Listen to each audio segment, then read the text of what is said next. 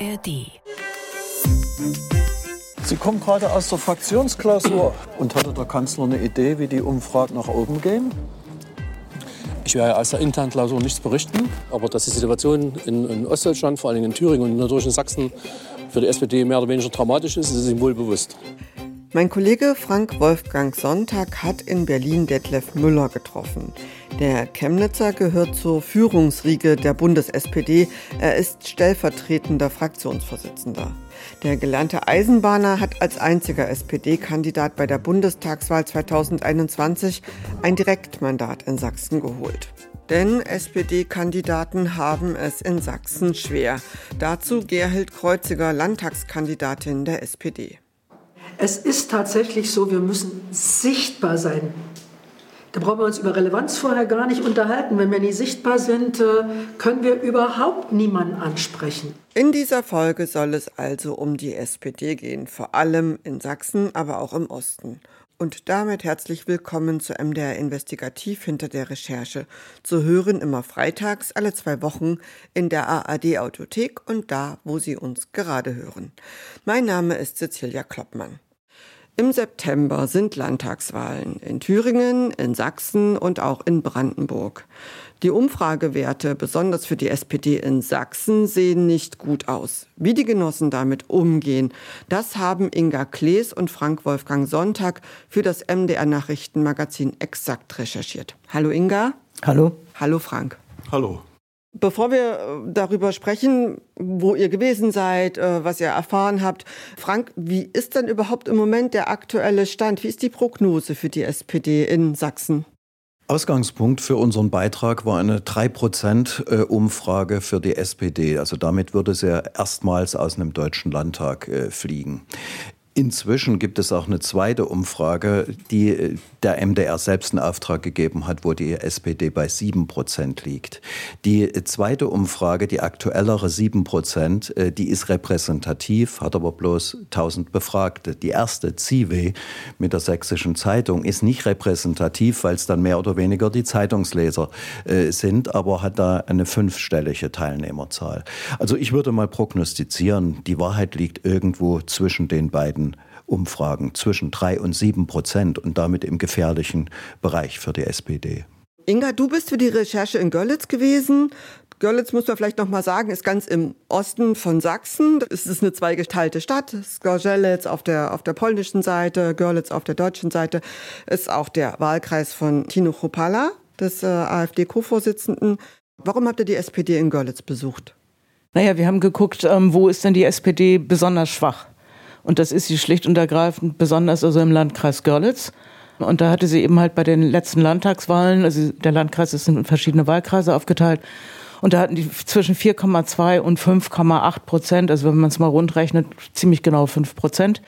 Und in der Stadt Görlitz selber war bei den Gemeinderatswahlen 2019, haben die auch stattgefunden, die Stadt Görlitz lag bei lediglich 2,3 Prozent. Also es sind schon sehr desaströse Ergebnisse 2019 gewesen. Deswegen haben wir gesagt, da gehen wir einfach mal hin und schauen, wie es ist. Jetzt muss man ja sagen, die Genossen vor Ort, die sich da engagieren, die machen sich da schon einen Kopf. Also die nehmen das nicht einfach so hin. Da gab es einen äh, Wochenend-Workshop in einem Hotel. Da bist du dabei gewesen. Wie war denn da so die Stimmung? Die Stimmung war hm, ich würde mal denken, das war so ein bisschen Galgenhumor, aber auch ähm, Motivation. Also die haben einfach gesagt, wir müssen jetzt. Das kam also irgendwo immer wieder raus zu sagen, wir dürfen uns jetzt hier nicht kleinkriegen lassen, wir müssen Wahlkampf machen und wir müssen vor allen Dingen wieder, also einfach als Partei sichtbar werden. Und das ist eben halt auch das große Problem in der Region, dass die Mehrheitsverhältnisse einfach so sind, dass die SPD in bestimmten, das gilt auch sachsenweit, in bestimmten kommunalen Vertretungen einfach keine Rolle mehr spielt. Und äh, dass sie jetzt mal abgesehen von den großen Städten einfach auch in der Fläche Probleme hat. Das gilt nicht nur für die SPD, das ist also bei anderen Parteien auch so. Aber das ist eben halt das Problem, dass Politik von der SPD auch zu wenig wahrgenommen wird. Und bei diesem Workshop, Inga, muss man ja sagen, bei diesen schlechten Umfragewerten, da geht es ja schon auch ums Eingemachte, ihr seid mit der Kamera dabei gewesen. War das so einfach? Waren die Leute in Görlitz von der SPD da offen von Anfang an? Die SPD war da offen, ja. Wir durften an diesem Workshop teilnehmen. Es gab bestimmte Bereiche, wo sie gesagt haben, da würden sie sehr gerne ohne Kamera einfach miteinander reden. Aber bei diesem Workshop, und der stand eben halt unter dem Titel Motivation, Selbstwirksamkeit und Resilienz in der Kommunalpolitik, da konnten wir mit dabei sein. Das, was gemacht worden ist, weil es ein Workshop war, war keine Fehleranalyse. Also jetzt, wo man sagt, wir als Partei haben die und die Fehler begangen, sondern es ging um die Methodik. Es ging also darum, wie machen wir gezielt einen guten Wahlkampf? Was brauchen wir dafür für Ingredienzien? Und dazu haben die sich eben halt tatsächlich einen eigenen Coach besorgt. Der ist zwar auch SPD-Mitglied, berät aber auch alle anderen Parteien, sagt er, außer der AfD. Das hat er extra nochmal betont. Also es waren 14 Leute anwesend, ähm, vier Frauen, zehn Männer. Und es waren Kreisvorsitzende, das waren Landtagskandidaten, aber auch Kandidaten für die Kommunalwahl und Ortsvereinsvorsitzende. Also im Prinzip das Team, was die SPD-Basis im Landkreis Görlitz dann für den Wahlkampf motivieren soll. Das war im Prinzip wie eine Schulung, ne? also zu sagen, wie machen wir erfolgreich Wahlkampf. Da hören wir auch gleich noch mal rein. Zum einen hören wir da den Coach Philipp Wesemann und auf seine Frage antwortet Harald Baumann-Haske, Landtagskandidat der SPD in Görlitz. Für wen sind wir eigentlich da? Für wen machen wir Politik? Und wo sind die? Wie sprechen wir die an? Was für Probleme haben die eigentlich? Unterm Strich, um was müssen wir uns eigentlich kümmern? So, und deswegen ist Zielgruppendiskussion enorm wichtig. Volkspartei sind alle. Und wenn wir für alle stehen, dann stehen wir eigentlich für keinen so richtig. Mhm. Also niemand identifiziert sich mit uns und sagt, ich wähle die, weil der meine Interessen vertritt oder die meine Interessen vertreten. Bedeutet also, wir müssten eigentlich für uns, vielleicht auch hier im, im äh, Landkreis, mal definieren, für welche Zielgruppen stehen wir eigentlich. Das können zum Beispiel die abhängig Beschäftigten sein, das können die Eltern sein, die, was weiß ich, äh, dafür besorgen wollen, dass ihre Kinder eine gute Bildung kriegen und so weiter. Was ich mich gefragt habe bei eurem Film, es geht um eine Partei, ich weiß gar nicht, ob es überhaupt die älteste ist in Deutschland, mit einer Geschichte von rund 160 Jahren. Wie kann das sein, dass die im Jahr 2024 da sitzen und noch immer ihren Markenkern suchen und noch immer eine Zielgruppe definieren müssen? Das ist äh, jetzt eine ganz schwierige Frage.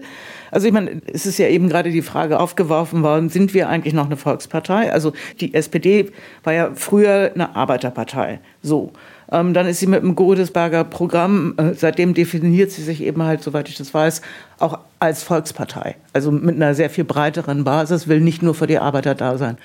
In dieser ganzen Diskussion ging es dann natürlich einfach darum zu sagen, okay, was sind unsere Zielgruppen? An wen treten wir ran, um im Wahlkampf auch erfolgreich zu sein, um unsere Inhalte an die Wähler zu bekommen? Und das ist eben dort diskutiert worden, mit welcher Methodik, wie machen wir das, was ist die Zielgruppe, was ist der Markenkern der SPD, darüber ist quasi diskutiert worden. Und ein gutes Beispiel, da habe ich die Töne auch gerade noch mal rausgesucht, ist ja auch sozusagen, wie man kommuniziert nach außen, welche Slogans man wählt und ob die ankommen oder eben auch nicht. Ihr habt ja da einen Slogan. Die Lausitz ist die Lösung. Ist diese Botschaft deutlich und verständlich für eure Zielgruppe? Nein, und zwar bewusst nicht. Wir haben ja lange diskutiert, zum Beispiel die Lausitz kann die Lösung sein. Und wir haben dann am Ende gesagt, mit einer starken Behauptung gehen, provozieren wir eben den Effekt, dass die Leute nachfragen müssen, ja, wofür denn eigentlich? Dieser Kampagne fehlt ein Denn. Punkt, Punkt, Punkt. Das ist der Knackpunkt. So, da fehlt nämlich die Erzählung. Weil, wenn ich den Punkt setze, hört es da auf. Die die Lösung. Da würde ich es da vorstellen. Für was? Um es noch mal zu sagen, ganz, ganz wichtig war wirklich diese Zielgruppen.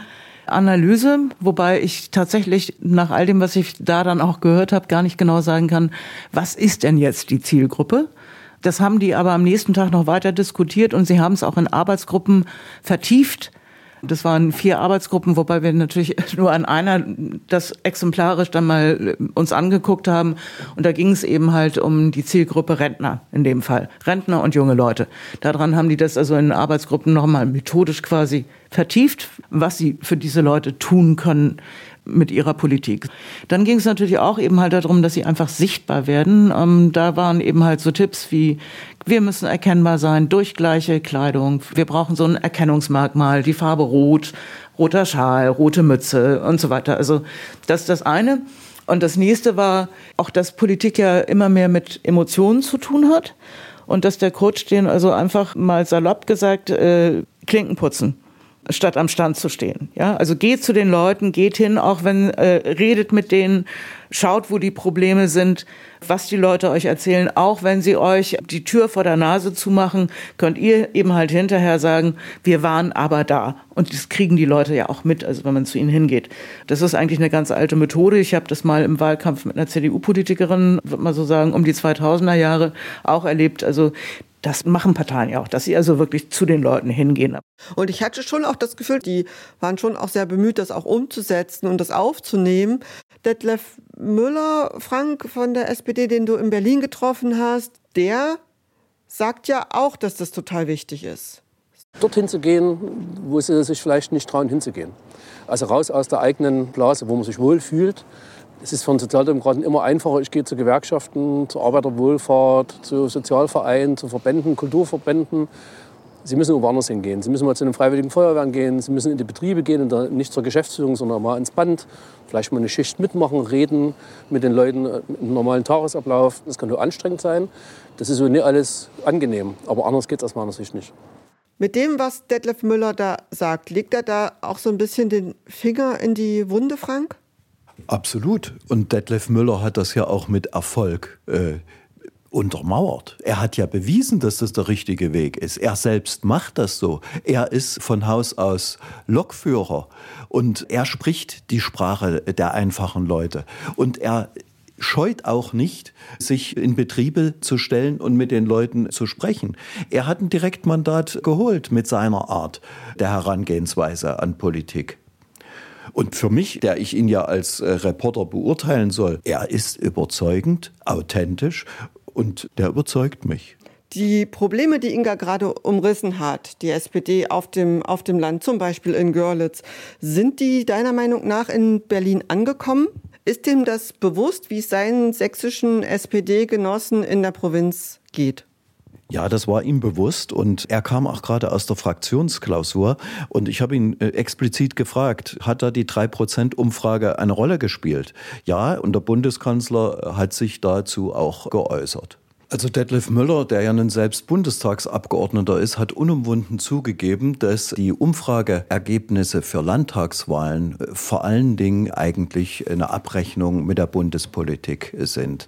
Und ich glaube, dass die Bundespolitik, dass der Bundeskanzler äh, die Probleme schon sieht. Aber Detlef Müller hat auch gesagt, ja, der Bundeskanzler hat eine Richtlinienkompetenz, aber die kann man ein, zweimal gebrauchen und dann fliegt einem möglicherweise die Koalition auseinander. Bei den AKWs, bei der Kernkraftdebatte hat er die gebraucht gegen die Grünen. Das hätte er beim Heizungsgesetz möglicherweise nicht nochmal machen können, weil ihm die Grünen dann äh, von der Stange gegangen wären. Die Umfragen für die SPD sind schlecht. Alle drei Parteien hätten bei einer Neuwahl verloren. Also auch der Bundeskanzler und die Bundespolitik bewegt sich innerhalb von Zwängen. Lasst uns mal über den Start der SPD im Osten sprechen. Wenn man mal zurückdenkt, 1990 war die erste gesamtdeutsche Bundestagswahl. Der damalige Kandidat der SPD, Kanzlerkandidat, hieß Oskar Lafontaine. Der hat nicht unbedingt das erzählt, was die Ostdeutschen sich gewünscht haben. Der hat auch darauf hingewiesen, welche Schwierigkeiten es geben könnte. Kann man sagen, begann damit vielleicht schon auch der Fehlstart der SPD im Osten, eurer Meinung nach? Ja, also das hast du völlig richtig gesehen. Mit Oskar Lafontaine hatte die SPD für die erste gesamtdeutsche Wahl den falschen Kandidaten. Der Amtsinhaber Helmut Kohl hatte nicht nur den Amtsbonus, sondern er hat auch mit seiner Frau jemanden gehabt, der aus dem Osten kommt. Helmut Kohl war die deutsche Einheit eine Herzensangelegenheit. Für Lafontaine waren äh, vor allen Dingen die Probleme im Vordergrund gestanden. Und das hat den Erdrutschsieg der CDU bei der ersten gesamtdeutschen Wahl verursacht. Ich könnte es nochmal ergänzen. Also ich habe mir mal die Zahlen nochmal angeguckt. Also bei der ersten gesamtdeutschen Bundestagswahl war es tatsächlich so, dass die SPD im Westen 35,7 Prozent hatte und im Osten 24,3. Also das heißt, die ist natürlich vom ganz anderen Niveau gestartet im Osten als im Westen. Vielleicht auch noch mal zur Einordnung, Frank. Die Parteienlandschaft direkt nach dem Fall der Mauer, wie sah die denn aus? Also gab es da eigentlich Unterschiede für diesen Start in, in das Gesamtdeutschland bei den Parteien? Ja, natürlich gehört zur Wahrheit auch, dass die SPD quasi eine Neugründung im Osten war. Die hieß zunächst SDP, ist dann gemeinsam mit der West-SPD in der SPD aufgegangen. Also die Logistik, die, die Funktionäre und so weiter, auf die die, jetzt sage ich mal das böse Wort Blockflöten, CDU zurückgreifen konnte, die hatte die SPD nicht und die hatten auch Bündnis 90 die Grünen nicht. Also die hatten schlechtere Startchancen. Nur hat sich das für die SPD dann im Laufe der Zeit doch etwas relativiert, weil die SPD, dürfen wir nicht vergessen, ist eine reiche Partei, weil sie historisch gesehen, das geht über 100 Jahre zurück, hat sie Zeitungsverlage gehabt, hat Immobilien erworben, weil Anfang des 20. Jahrhunderts die Zeitungen, die waren alle konservativ. Also die Arbeiterbewegung und die SPD, die mussten eigene Zeitungen gründen. Ansonsten wären sie in der Medienlandschaft nicht vorgekommen und das wäre eine Wettbewerbsverzerrung gewesen. Diese Immobilien hat die SPD zum Teil wiedererhalten in der ehemaligen DDR und im Westen die ganze Zeit behalten. Also unterm Strich beläuft sich das Gesamtvermögen der SPD auf mehrere hundert Millionen Euro. Ja, das hat die CDU oder eine andere Partei nicht aufzuweisen. Wenn ich an meine Familie denke, ich bin in der DDR aufgewachsen, also SPD-Politiker wie Willy Brandt oder auch Helmut Schmidt, die haben da schon auch eine große Rolle gespielt. Offenbar hat es aber gar nicht so richtig eingezahlt in Wählerstimmen. Was ist denn da im Umgang der, ich sage jetzt mal, der westdeutschen SPD mit dem Osten schiefgegangen? Ja gut, ich meine, das ist ja äh, im Prinzip die gesamte Ostpolitik gewesen, ne? also äh, die von der SPD damals geprägt worden ist, die Wiederannäherung, ähm, dann der Besuch in Erfurt und ähnliche Sachen. Aber das, ich glaube nicht, dass das eingezahlt hat letztlich. Ja, also ich kenne das aus eigenem Erleben. Ich weiß noch, wie Helmut Schmidt zurücktreten musste und Helmut Kohl Kanzler wurde. Ich habe das damals bedauert. Brandt und Schmidt, das waren Ikonen im, im Osten für uns. Nur das waren offensichtlich doch andere Persönlichkeiten, als es die späteren SPD-Politiker gewesen sind. Und deshalb hat der alte Bonus der SPD nicht in die 90er oder gar 2000er Jahre weitergetragen. Trotz alledem ist ja die Geschichte der SPD im Osten nicht nur eine Geschichte der Misserfolge. Also da kann man auch nach Brandenburg schauen oder nach Mecklenburg-Vorpommern. In Brandenburg war es durchgängig eine SPD-Regierung, in Mecklenburg fast durchgängig. Allerdings in Sachsen ist es immer besonders schwierig gewesen, habe ich das Gefühl. Der Grund dafür liegt in der Ausgangssituation 1990. In Brandenburg hat die SPD bei den ersten Landtagswahlen Manfred Stolpe aufgestellt. Ein Kirchenmann, der im Land verwurzelt war. Die SPD in Sachsen hat Anke Fuchs als Spitzenkandidatin aufgestellt, die auch vorher schon hat durchblicken lassen, dass im Falle eines Misserfolgs sie zurück nach Nordrhein-Westfalen geht.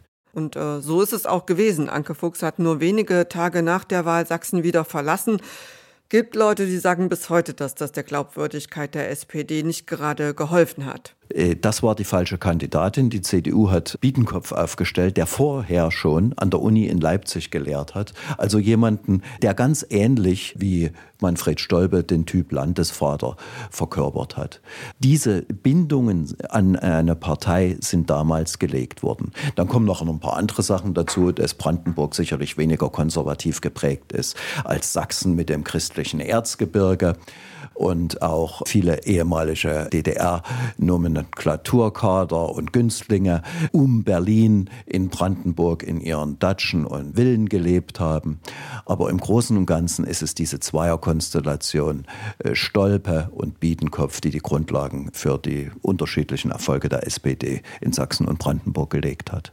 Jetzt lass uns mal wieder so ein bisschen auf die kommenden Landtagswahlen schauen. 2021 hat die SPD in Sachsen bei der Bundestagswahl noch über 19 Prozent geholt. Jetzt hatten wir es eingangs gesagt, schwankt Prognose zwischen drei und sieben, ist also sehr, sehr einstellig. Ist ja die große Frage, warum konnte die Partei das nicht halten? Ja, dass die SPD bei der Bundestagswahl 2021 in Sachsen mit 19 Prozent so stark abgeschnitten hat, das hat natürlich auch mit der Kandidatenauswahl der anderen Parteien zu tun. Die Grünen haben Umfragen äh, zunächst bei 28 Prozent gehabt. Dann haben sie Annalena Baerbock aufgestellt als Kanzlerkandidatin und nicht Robert Habeck. Das hat fast zu einer Halbierung geführt. Die CDU hat Armin Laschet aufgestellt, wo der sächsische Landesverband nahezu geschlossen für Friedrich Merz als Kanzlerkandidaten gestimmt hat. Das hat zu Frustrationen geführt. Die Parteien haben sich so entschieden, aber die Parteien müssen eben auch drauf schauen, dass sie nicht einen Kandidaten aufstellen, den sie selber gut finden, sondern der Wähler muss ihn gut finden. Der Wurm der muss nicht dem Angler schmecken, sondern dem Fisch. Und Scholz war von den dreien der beste Kandidat. Und das haben äh, gerade Wähler, die eher unentschlossen sind, ja, die zwischen verschiedenen Parteien changieren, haben sich dann zu Scholz bekannt und äh, für Scholz entschieden. Da sind wir ja eigentlich auch schon bei der jetzigen Bundesregierung. Wir haben seit 2021 eine Ampelkoalition. Die SPD regiert zusammen mit den Grünen und der FDP. Und wenn man auf diese beiden Koalitionspartner schaut, dann kann man schon ja auch feststellen, dass die im Osten eher, man könnte sagen, ein bisschen schwach auf der Brust sind. Also so sagt es zumindest der Bestsellerautor Dirk Oschmann bei meinen Kollegen im Podcast Wahlkreis Ost, den ich an dieser Stelle auch äh, sehr empfehlen möchte. Alle zwei Wochen geht es bei äh, Anja Meyer und Malte Pieper um den Politikbetrieb in Berlin und vor allem darum, welche Rolle der Osten da spielt. Zu hören ebenfalls, so wie wir in der ARD-Audiothek.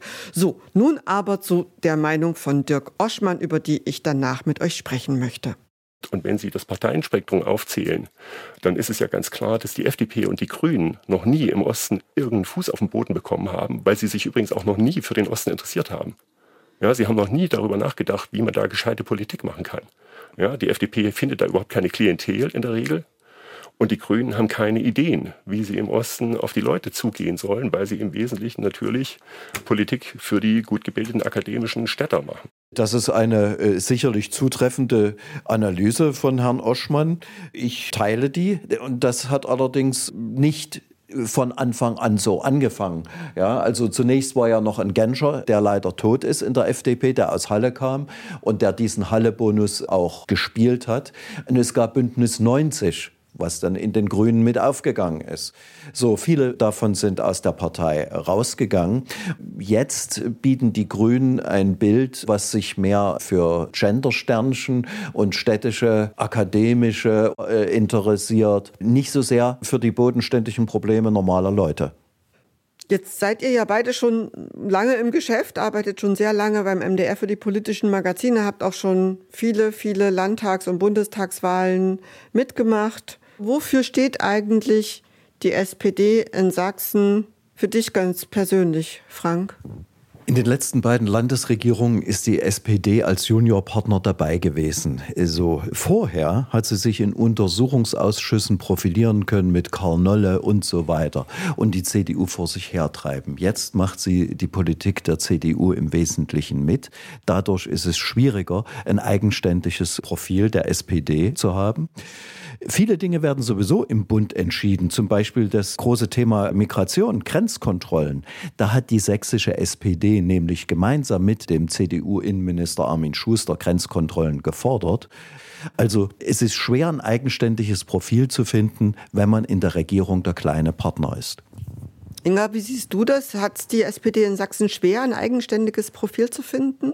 Wir müssen einfach mal sehen, welche Ministerien hat sie denn. Also sie hat extrem schwierige Ministerien. Ne? Also in Sachsen das Gesundheitsministerium, Sozialpolitik, Arbeitspolitik. So, das sind die Bereiche, für die die SPD steht. Und das sind alles keine einfachen Ressorts. Also wenn man sich jetzt überlegt, wie das gewesen ist, Corona-Pandemie. Also Petra Köpping ist ja Gesundheitsministerin zu der Zeit eben halt während der Pandemie auch gewesen. Und ich kann mich gut erinnern, ich habe sie interviewt und hat sie gesagt, naja, normalerweise gibt es ja immer irgendwelche Leute, die mal mit den Hufen scharen und am Sägen.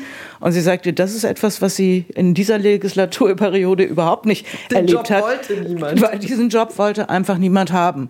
Und ich sage mal, mit der, mit der Wirtschaftspolitik da sichtbar zu werden, in dem Fall jetzt Martin Dulich, ist auch nicht so ganz einfach. Wenn die großen, sage ich mal jetzt Ansiedlungen oder sowas, Industrieansiedlungen quasi über den Ministerpräsidenten laufen und der da die, die Fründe für sich einheimsen kann. Und das macht es natürlich schwierig. Das sind keine einfachen Ressourcen, die die SPD da hat. Sie muss natürlich in dieser Koalition auch drinbleiben, wegen der Bedrohung durch die AfD. Das heißt, sich da zu profilieren, aus dem Schatten rauszukommen, der CDU mit eigenen Themen, ist schon eine besondere Herausforderung. Petra Köpping ist die Spitzenkandidatin der SPD für die Landtagswahl. Ist sie die richtige Kandidatin eurer Meinung nach? Petra Köpping ist sicherlich vom Typ her relativ ähnlich wie Detlef Müller. Also sehr den Leuten zugewandt, persönlich sympathisch. Aber wie Inga schon sagt, sie hat ein streitbefangenes Ministerium. Sie war für die Corona-Politik in Sachsen zuständig, wollte anfangs die Maßnahme Verweigerer in die Psychiatrie sperren. Da ist sie gebremst worden. In dieser Klientel wird sie keine Wählerstimmen ziehen. Na gut, aber die würden sie wahrscheinlich auch sonst nicht wählen, muss man mal so sagen. Denn äh, Petra Köpping ist ja vor allen Dingen in der Corona-Pandemie in ihrer Funktion als Sozial- und Gesundheitsministerin in Sachsen extrem zur Reizfigur geworden für die ja relativ große Masse der Impfgegner und Protestierenden. Also es gab zum Beispiel ja auch Versammlungen vor ihrem privaten Wohnhaus. Ansonsten muss man schon auch noch mal sagen, Frank, gegen diese Sache in die Psychiatrie sperren, da hat sich Frau Köpping später verwahrt gegen diese Vorwürfe. Und vielleicht muss man das auch noch mal ein bisschen einordnen, denn das war im April, gleich Anfang April 2020, Ostern. Es ging darum, dass die Leute, die im Ausland waren und zurückgekommen sind, eigentlich freiwillig 14 Tage in Quarantäne gehen sollten. Und tatsächlich, die Pläne gab es äh, im sächsischen Sozialministerium. Es sind in verschiedenen psychiatrischen Einrichtungen Zimmer freigeräumt worden. Das kam aus dem Sozialministerium unter der Verantwortung von Petra Köpping. Das ist schon richtig. Es ist aber so gewesen, dass es schon einen Tag später vom Sachsens Ministerpräsident Michael Kretschmer wieder zurückgenommen worden ist. Ich glaube, man muss es wirklich auch in diesem Zusammenhang sehen. Damals waren alle total unterschockt. Es gab diese schrecklichen Bilder aus Bergamo mit den vielen Toten. Da gab es schon eine sehr, sehr große Verunsicherung. Lass uns zum Schluss noch mal gucken. Wir haben es schon ein paar Mal angesprochen im Podcast. Da geht es um den Einfluss des Bundestrendes auch auf die Stimmung in den Bundesländern, Einfluss auf Landtagswahlen. Dazu habe ich jetzt auch noch mal das rausgesucht, was Detlef Müller dir gesagt hat, Frank. Der Wähler allgemein bei Umfragen wird ja gefragt, wen würden Sie denn wählen, wenn am nächsten Sonntag Landtagswahl wären? Und er macht dann sein Kreuz oder seine Meinung trotzdem von der allgemeinen politischen Stimmung abhängig. Und das ist fast immer Bundespolitik. Also wenn die Bundespolitik nicht irgendwo einen positiven Rahmen vorgibt, jetzt hier für die SPD, wenn die SPD in der, Bundes in der Bundesumfrage im Bundestrend nicht gut dasteht, hat sie auch in Sachsen keine Chance. Wie sehen das die Leute in Görlitz? Bestätigen die das, was Detlef Müller sagt? Ja, also das ist von dem, was ich mitbekommen habe, war immer die Geschichte, dass was da im Bund passiert, das fällt uns hier auf die Füße. Wenn ich mich mit den Leuten dann unterhalten habe, das war schon so. Und man wünscht sich da eine klarere Politik. Es ging ganz viel um Kommunikation. Also wo sie gesagt haben, die Politik, also eigentlich haben sie gesagt, wir machen eine gute Sozialpolitik. Wir sind eigentlich als Ampel relativ erfolgreich, gerade auch die SPD. Mindestlohn ist da immer ein Thema gewesen.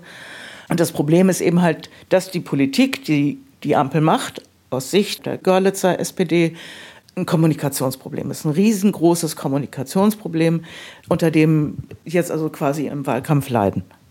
Frank, vielleicht mal ganz zum Schluss nochmal. 1. September 2024 wird in Sachsen gewählt. Mit Blick auf die SPD, bleibt die einstellig oder glaubst du, sie kann sich noch berappeln? Also einstellig bleibt die SPD bei der Landtagswahl im September in Sachsen bestimmt. Wie sie den Trend umkehren will, es geht eigentlich nur darum, ob sie in den Landtag kommt, ja oder nein. Und da würde ich schon sagen, sie kommt rein. Vieles wird bundespolitisch bestimmt, weil die Entscheidungen fallen ja, die Rahmenbedingungen fallen alle auf Bundesebene. Sachsen konnte ja nicht mal alleine Grenzkontrollen einführen. Und deswegen bundespolitisch, aber ich glaube, dass sich die großen bundespolitischen Problemlagen, wenn sie nicht gelöst werden, so hat sich der Wähler schon etwas mehr dran gewöhnt bis zum September. Also Inflation ist weit weg, Migration wird vielleicht ein bisschen besser werden. Das Heizungsgesetz ist weit weg, so dass die Aussichten für die SPD nicht so schlecht sind. Und dann haben wir ja noch eine Fußball-Europameisterschaft in Deutschland. Das hebt ja oder kann, sagen wir es mal so, kommt ja immer ein bisschen drauf an, wie die Ergebnisse sind, die Stimmung im Land heben und noch mal einiges verändern. Es ist ja noch ein bisschen hin bis September. Also ich glaube, dass die Lage der deutschen Nationalmannschaft noch aussichtsloser ist als die der sächsischen SPD. Da Rückenwind zu erwarten, das passiert sicherlich nicht. Inga, willst du noch eine Prognose abgeben für die Landtagswahl? Also eine Prognose würde ich, ist schwer zu sagen. Ich würde denken, dass es extrem wichtig ist, dass die SPD als Partei die 5-Prozent-Hürde schafft. Also wenn wir uns mal vorstellen, was das bedeuten würde, dass ein wesentlicher Koalitionspartner für die CDU ausfällt in Sachsen, dann wird das mit der Regierungsbildung, über die wir jetzt noch gar nicht so geredet haben, aber dann wird das natürlich immer schwieriger. Prognose fällt mir schwer, aber ich denke auch, dass sie unter 10 Prozent bleiben werden. Allerdings muss man dann eben halt auch sagen, es ist ja noch eine ganze Weile hin. Und wer im Februar 2021 gesagt hätte, Olaf Scholz wird Bundeskanzler, der wäre ausgelacht worden. Also insofern sind Umfragen auch immer nur so ein bisschen begrenzt. Also es kommt jetzt einfach auf den Sommer an. Da müssen dann ganz klar die Themen gesetzt werden und das muss dann durchgehalten werden. Da müssen die Spitzenkandidaten, vor allen Dingen also hier im, im Falle der SPD, da muss Frau Köpping ziehen. Das weiß sie auch, das ist eine Herkulesaufgabe. Aber das gilt, ich sag mal jetzt letztlich nicht nur für die SPD, es gilt letztlich für alle Parteien. Im September sind wir schlauer. Herzlichen Dank, Inga Klees. Gerne. Und Frank Wolfgang Sonntag. Ja, bitte. Das war's von MDR Investigativ hinter der Recherche. Herzlichen Dank fürs Zuhören. Immer freitags alle zwei Wochen erscheint eine neue Podcast-Folge. Da, wo Sie uns gerade hören und in der ARD-Audiothek. Um die nicht zu verpassen, ist es am besten, wenn Sie uns abonnieren. Ich möchte an dieser Stelle auch mal wieder ausdrücklich um ein Bewertungssternchen oder auch gerne einen Kommentar zu unserem Podcast bitten. Über Feedback und Bewertung freuen wir uns übrigens immer. Weiterführende Links, Informationen und Kontaktmöglichkeiten für Feedback zum Beispiel gibt es auch immer in unseren Shownotes und zu jeder Folge gibt es auch ein Transkript. Da ist nochmal alles verlinkt. Zu finden ist das unter www.mdr.de slash investigativ-podcast. Die nächste Folge von MDR Investigativ hinter der Recherche erscheint am 23. Februar, dann wieder mit Esther Stephan. Wir hören uns, so Sie mögen, in vier Wochen wieder. Bis dahin, machen Sie es gut.